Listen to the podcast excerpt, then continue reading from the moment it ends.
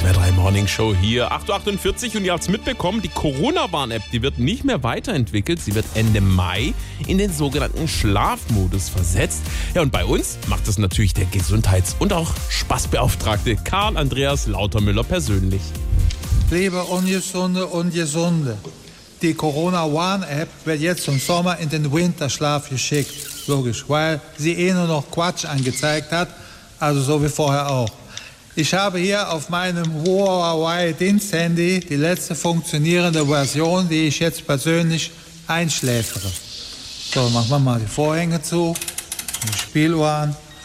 Schlaf, Äpplein, schlaf, die Menschen bleiben brav. Niemand fängt sich Viren ein, die Inzidenz ein Träumelein. Schlaf, Äpplein, schlaf. Wobei, jetzt habe ich gerade wieder eine Studie aus Harvard gelesen.